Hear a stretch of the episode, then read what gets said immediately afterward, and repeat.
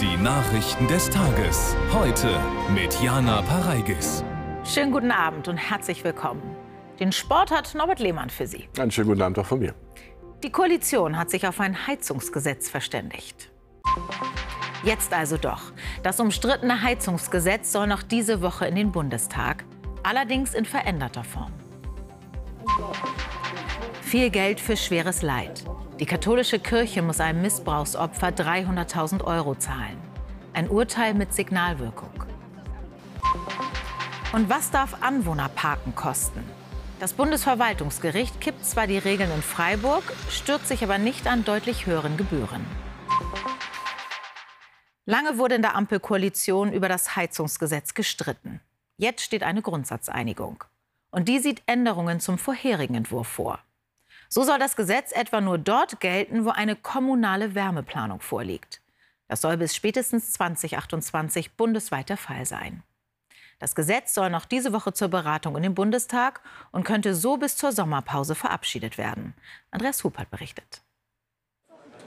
Reichstag am Nachmittag. In einem Hinterzimmer der SPD-Fraktion treffen sich Bundeskanzler Scholz, Vizekanzler Habeck und FDP-Chef Lindner.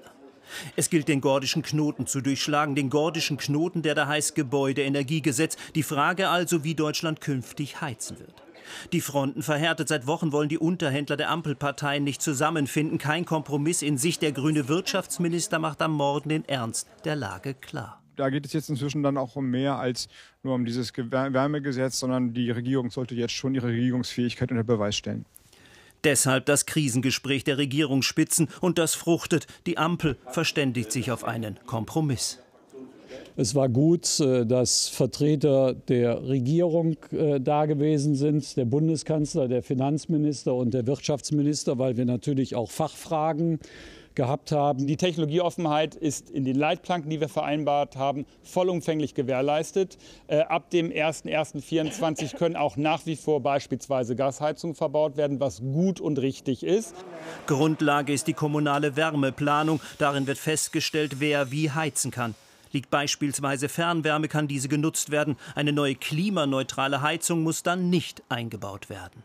Es gibt an dieser Stelle keinen Abstrich beim Thema Klimaschutz, aber die Leute haben mehr Zeit, sich zu entscheiden. Und damit haben wir hier aus meiner Sicht wirklich einen sehr, sehr guten Kompromiss zwischen unterschiedlichen Interessen hinbekommen. Das Gebäudeenergiegesetz, lange hat es gedauert. Jetzt stehen zumindest die Leitplanken für ein Gesetz. Das soll und muss der Bundestag jetzt ausformulieren. Das war also eine schwierige Einigung. Mathis Feldhoff, konnten nun alle drei Koalitionspartner ihr Gesicht wahren? Na, die Fronten waren schon sehr verhärtet äh, heute Mittag, als äh, SPD-Fraktionschef Mützenich die Notbremse gezogen hat und äh, die drei Chefs äh, zu den Beratungen hinzugezogen hat. Ein ziemlich singulärer Vorgang, äh, aber in der Ampelkoalition momentan offensichtlich notwendig. Dass Scholz, Habeck und Lindner diesen Knoten jetzt durchschlagen konnten, liegt wohl auch daran, dass sie einsehen mussten, dass sie den Bogen nicht überspannen können äh, Robert Habeck hat mit seinem Hinweis auf die Regierungsfähigkeit der Ampel ja mit nichts anderem als dem Koalitionsaus gewedelt. Diese Leitplanken, die die Fraktionschefs heute vorgestellt haben, sind jetzt die Grundlage für die Beratungen im Bundestag bis zur Sommerpause. Ähm, dass es da diese Brücke gibt, über die jetzt alle gehen können, erst Wärmeplanung und dann äh, kommunale oder dann Heizungsentscheidungen vor Ort, ist der Kompromiss, der jetzt gefällt worden ist. Aber man muss am Ende des Tages schon sagen, zwischenzeitlich hat diese Koalition heute in einen Abgrund geschaut. Vielen Dank für diese Einordnung, Mathis Feldhoff. Es ist eine wegweisende Gerichtsentscheidung, die es so noch nicht gegeben hat. Das Erzbistum Köln muss 300.000 Euro Schmerzensgeld an einen Betroffenen sexualisierter Gewalt zahlen. Der heute 64-jährige ehemalige Messdiener war in den 70er Jahren von einem Priester mehr als 300 Mal vergewaltigt worden. Der Täter ist mittlerweile verstorben. Über das Urteil des Landgerichts Köln berichten Michael Haselrieder und Sarah Tacke. Er hat ein Urteil erstritten, das es so noch nie gab. Georg Menne.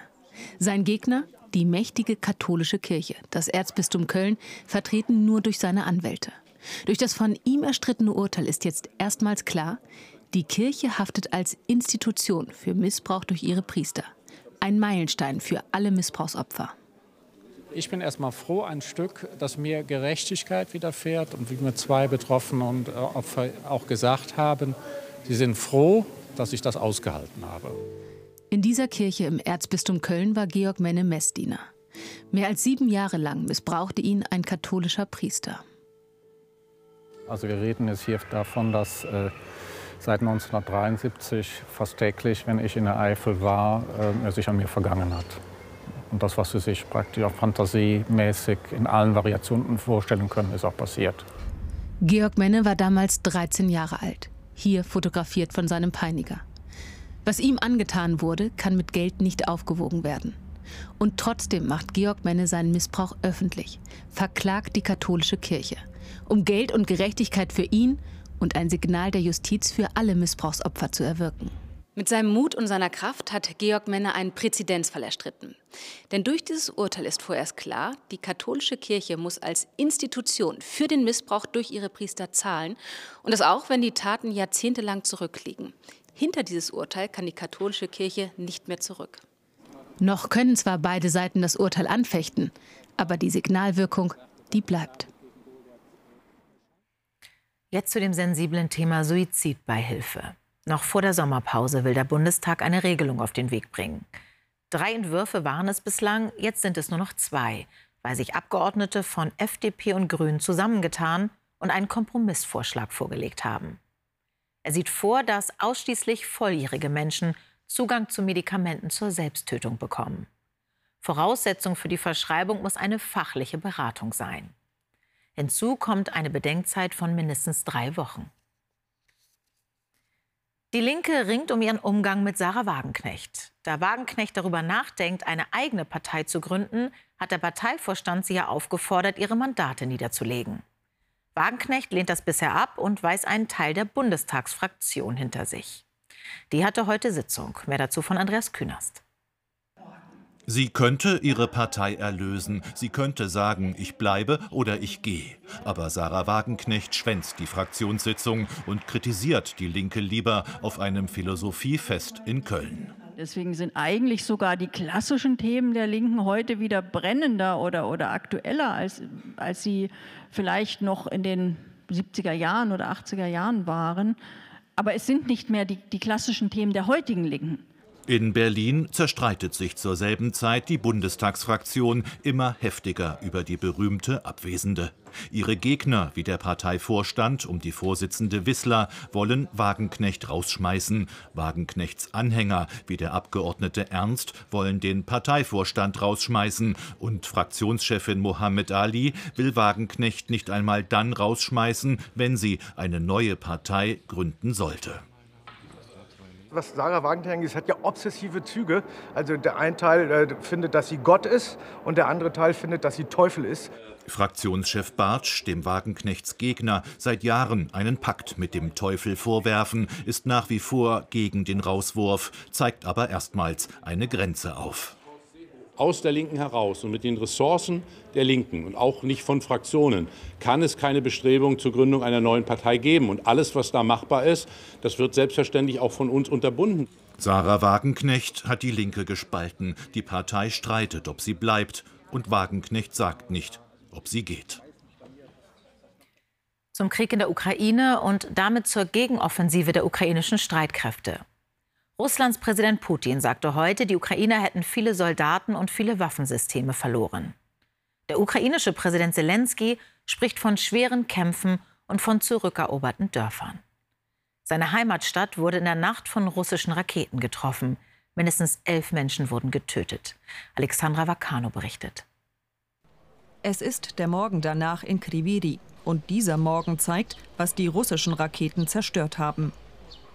Mitten in der Nacht schlugen die Marschflugkörper in den fünfstöckigen Wohnblock der Großstadt ein. Olena schlief gerade, plötzlich diese unerträgliche Explosion, wie sie erzählt. Schockiert auch ihre Nachbarin. Ich bin immer noch verwirrt, wie das alles passiert ist. Zuerst gab es einen lauten Knall. Die Autos gingen in Flammen auf. Das Fenster hier wurde gesprengt. Es war schlimm.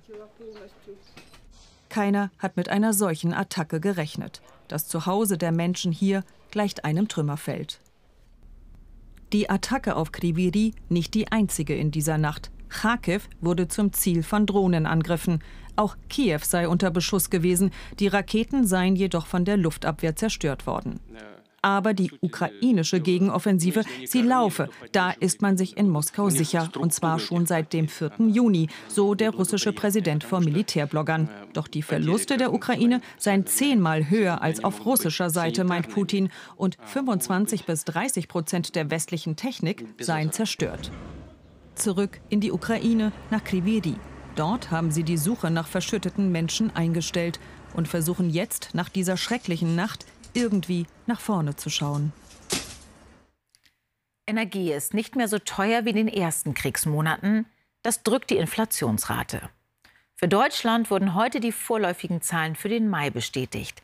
6,1 Prozent betrug die Teuerungsrate. Ähnlich die Entwicklung in den USA. Dort stiegen die Preise noch um 4 Prozent. Im April waren es noch 4,9 Prozent gewesen. Es ist das erste Mal, dass gegen einen ehemaligen US-Präsidenten auf Bundesebene Anklage erhoben wurde. Donald Trump soll nach Ende seiner Amtszeit streng geheime Dokumente aus dem Weißen Haus mitgenommen, dazu falsche Aussagen gemacht und die Ermittlungen behindert haben. Heute muss Trump vor einem Gericht in Miami erscheinen. Die Einzelheiten von Benjamin Daniel. Was in rund zwei Stunden hinter diesen Mauern beginnt, wird in die Geschichtsbücher eingehen. Trumps treueste Fans sind schon seit Tagen in Miami. Wir sind hier, um Donald Trump zu unterstützen und sicherzustellen, dass Biden und seine Freunde gestürzt werden. Sie jagen Trump für alles. Dabei war er doch immer unschuldig. Sie hören nicht auf, aber es wird an ihm abperlen. Er ist der erfolgreichste Präsident aller Zeiten. Es geht um Papiere, die das FBI im August in Trumps Privathaus in Mar-a-Lago gefunden hatte. Die rund 100 Akten, zum Teil streng geheim. Darunter laut Anklageschrift unter anderem ein Kriegsplan des Pentagons gegen den Iran. Trump soll ihn sogar Besuchern in seinem Haus in New Jersey gezeigt haben. Neben Behinderung der Justiz, Falschaussage und Verschwörung wird ihm auch ein Verstoß gegen das US-Spionagegesetz vorgeworfen. Bei einer Verurteilung droht ihm eine mehrjährige Haftstrafe. Wir haben Gesetze in diesem Land und sie gelten für alle gleichermaßen. Wer gegen das Gesetz verstößt, bringt unser Land in Gefahr. Trump weist die Vorwürfe zurück. Wie rund 80 Prozent der Republikaner glaubt er, die Anklage sei politisch motiviert und stachelt seine Anhänger an. Es könnte ein heißer Tag werden in Miami. Und vor Ort in Miami ist für uns Claudia Bates. Claudia, wie ist die Lage vor dem Gericht gerade? Ja, die Situation hier ist ein bisschen angespannt. Man hört Helikopter, es fahren Pro-Trump-Autokorsos hier um das Gericht herum. Es ist laut, es wird Musik gespielt. Manchmal schreien sich Menschen an. Das, äh, die Trump-Anhänger sind in Flaggen gehüllt. Einer läuft mit einem Schweinekopf aufgespießt ähm, hier herum. Aber Trump hatte ja seine Anhänger dazu aufgefordert, in Massen hierher zu kommen. Das ist nicht der Fall. Es ist keine große Demonstration hier. Er wird hier im Gericht äh, in kurzer Zeit auf unschuldig plädieren und er wird bei dem harten Kern seiner Anhänger aus diesem Prozess Kapital schlagen können. Aber bei den konservativen Wählern der Mitte, bei den moderateren Republikanern wohl eher nicht. Danke aus Miami, Claudia Bates. Der Frühling brachte zwar viel Regen, aber das reicht nicht. In einigen Regionen sind die Böden inzwischen wieder viel zu trocken. Und so steigt die Gefahr von Waldbränden. Vor allem im Nordosten wie in Brandenburg und in Mecklenburg-Vorpommern. Kritisch ist derzeit die Lage in Hagenow und im benachbarten Lübten. Dort stehen rund 140 Hektar in Flammen. Die Löscharbeiten gestalten sich schwierig, denn die Brände sind auf ehemaligen Militärgeländen. Anne Stadtfeld und Susanne Seidel berichten. Flammen im Wald von Lübten. Das oberste Ziel der Feuerwehrleute. Die breiten Brandschneisen müssen nass gehalten werden, damit sich das Feuer nicht ausbreitet. Seit dem Nachmittag ist auch ein Löschhubschrauber der Bundespolizei im Einsatz. Das Wichtigste ist eigentlich im Moment, dass wir die Situation genau beobachten, dass die jetzigen Schneisen halten. Wir haben eine kritische Situation mit den Windböen, die jetzt kommen, mit den Detonationen, die dadurch entstehen. Im brennenden Boden gibt es Weltkriegsmunition, hohe Temperaturen, Wind und viel Totholz sorgen für die Detonationen. Das Brandgebiet liegt auf einem alten Truppenübungsplatz. An den Lübtener Ortsteil Volsrade ist das Feuer bis auf 500 Meter herangekommen. 160 Einwohner mussten ihre Häuser verlassen. Ja, sicher macht man sich Sorgen. Ne? Es ist zwar alles versichert, aber trotzdem, da steckt ja auch ein bisschen Herzblut drin. Bereits 2019 gab es hier den größten Waldbrand in der Geschichte des Bundeslandes. Knapp 1000 Hektar brannten. Zur besseren Brandbekämpfung gab es seitdem vor allem moderne Löschtechnik für 50 Millionen Euro. Die alte Munition wurde aber nicht komplett geräumt. Auch hier in Hagenow, unweit von Lübten, brennt ein weiterer ehemaliger Truppenübungsplatz. Immer wieder Flammen, Glutnester auf und treiben das Feuer weiter. Ein Bergepanzer der Bundeswehr ist hier seit dem Nachmittag vor Ort, zieht Brandschneisen, um ein Ausbreiten des Feuers zu verhindern. Es war ein großer Aufreger in Freiburg. Die Stadt hatte die Parkgebühren für Anwohnerinnen und Anwohner drastisch erhöht. In der Regel auf 360 Euro im Jahr. Besonders teuer wurde es für größere Autos. Dagegen gab es Klagen. Das Ganze ging bis zum Bundesverwaltungsgericht. Und das hat die neuen Regelungen heute erstmal für unwirksam erklärt. Was das bedeutet, zeigt Dorothea Dörner. Rebecca Schettgen wohnt mit ihrer Familie in der Freiburger Innenstadt. Seit der Erhöhung der Anwohnerparkgebühren zahlen sie für ihr Familienauto 360 statt 30 Euro im Jahr. Das, was, was es im Moment ist, ist nicht fair. Das ist einfach nur, ähm, ich würde schon fast sagen, Buche. Also das ist nicht verhältnismäßig. Das soll sich jetzt wieder ändern. Heute kippte das Bundesverwaltungsgericht in Leipzig die Gebühren. Geklagt hatte der Freiburger FDP-Stadtrat Sascha Fieck. Es hat klargestellt, dass eben die Ermächtigungsgrundlage seitens des Bundes anders auszulegen war, als es dann auf den weiteren Ebenen erfolgt ist. Insofern war die Freiburger Satzung zunächst einmal nichtig. Im Klartext, die Stadt hätte anstelle einer Satzung eine Rechtsverordnung erlassen müssen. Die bisherigen Regelungen seien unwirksam, so das Gericht.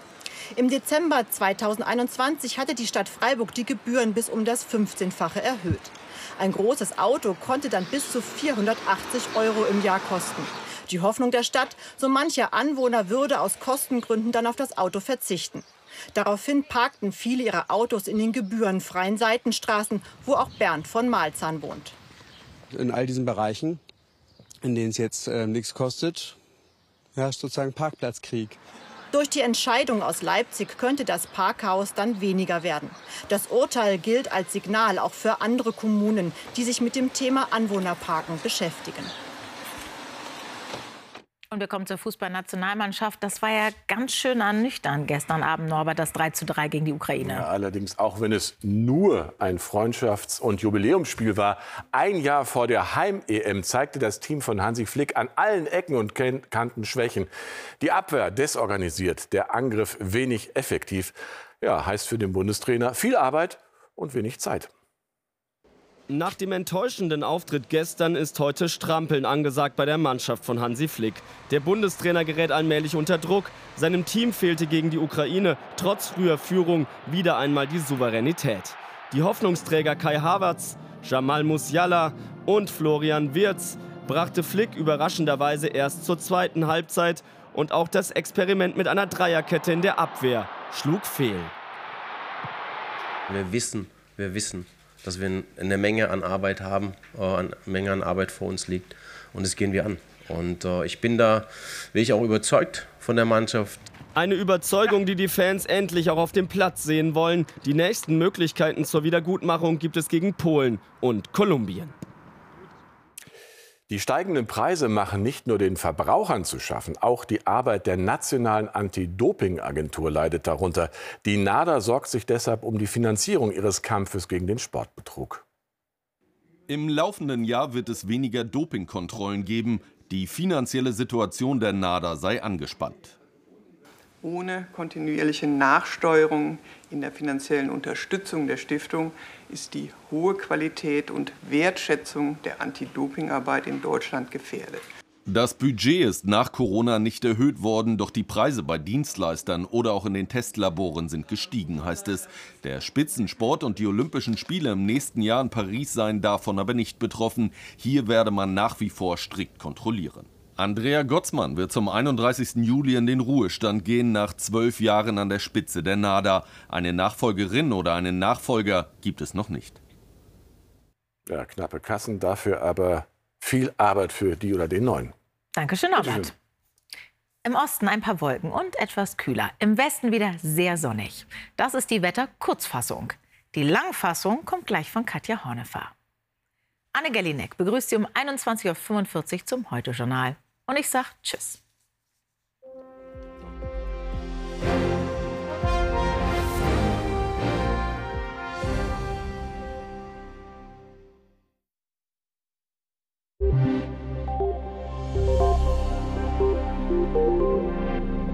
Guten Abend. Der Regen, der bei uns fehlt, fällt zurzeit südlich von uns. So gab es heute Unwetter in Italien, an der Côte d'Azur, aber auch in Spanien. Von Polen brachte hier ein kleines Höhentief einige Wolken aber auch zu uns nach Deutschland. Und nicht nur Wolken, sondern es gab auch einige gewittrige Schauer hier im Erzgebirge. Im Laufe des Nachmittags allerdings verließen diese gewittrigen Regenschauer uns schon südwärts in Richtung Tschechien. Und so bleibt in der Nacht kaum noch eine Wolke davon übrig. Ab und zu bildet sich etwas Nebel oder Dunst, sonst ist es klar. Und die Temperaturen sinken auf 16 Grad am Niederrhein und bis 6 Grad am Alpenrand. Und auch morgen gibt es wieder viel Sonnenschein an der Küste, aber auch im Südwesten, sonst aber doch schon deutlich mehr Quellwolken als noch heute. Und auch morgen kann es hier in Sachsen, vielleicht auch im südlichen Brandenburg mal für einen kleinen Regenschauer oder ein ganz kurzes Gewitter reichen. Der Winterzug kommt aus nordöstlichen Richtungen und so steigen die Temperaturen in der Osthälfte auf 19 bis 24, im Westen auf 23 bis 28 Grad. Und an diesem Wetter ändert sich in den nächsten Tagen wenig. Im Osten gibt es einige Schauer und Gewitter, im Westen dominiert Sonne bei 19 bis 30 Grad. Guten Abend.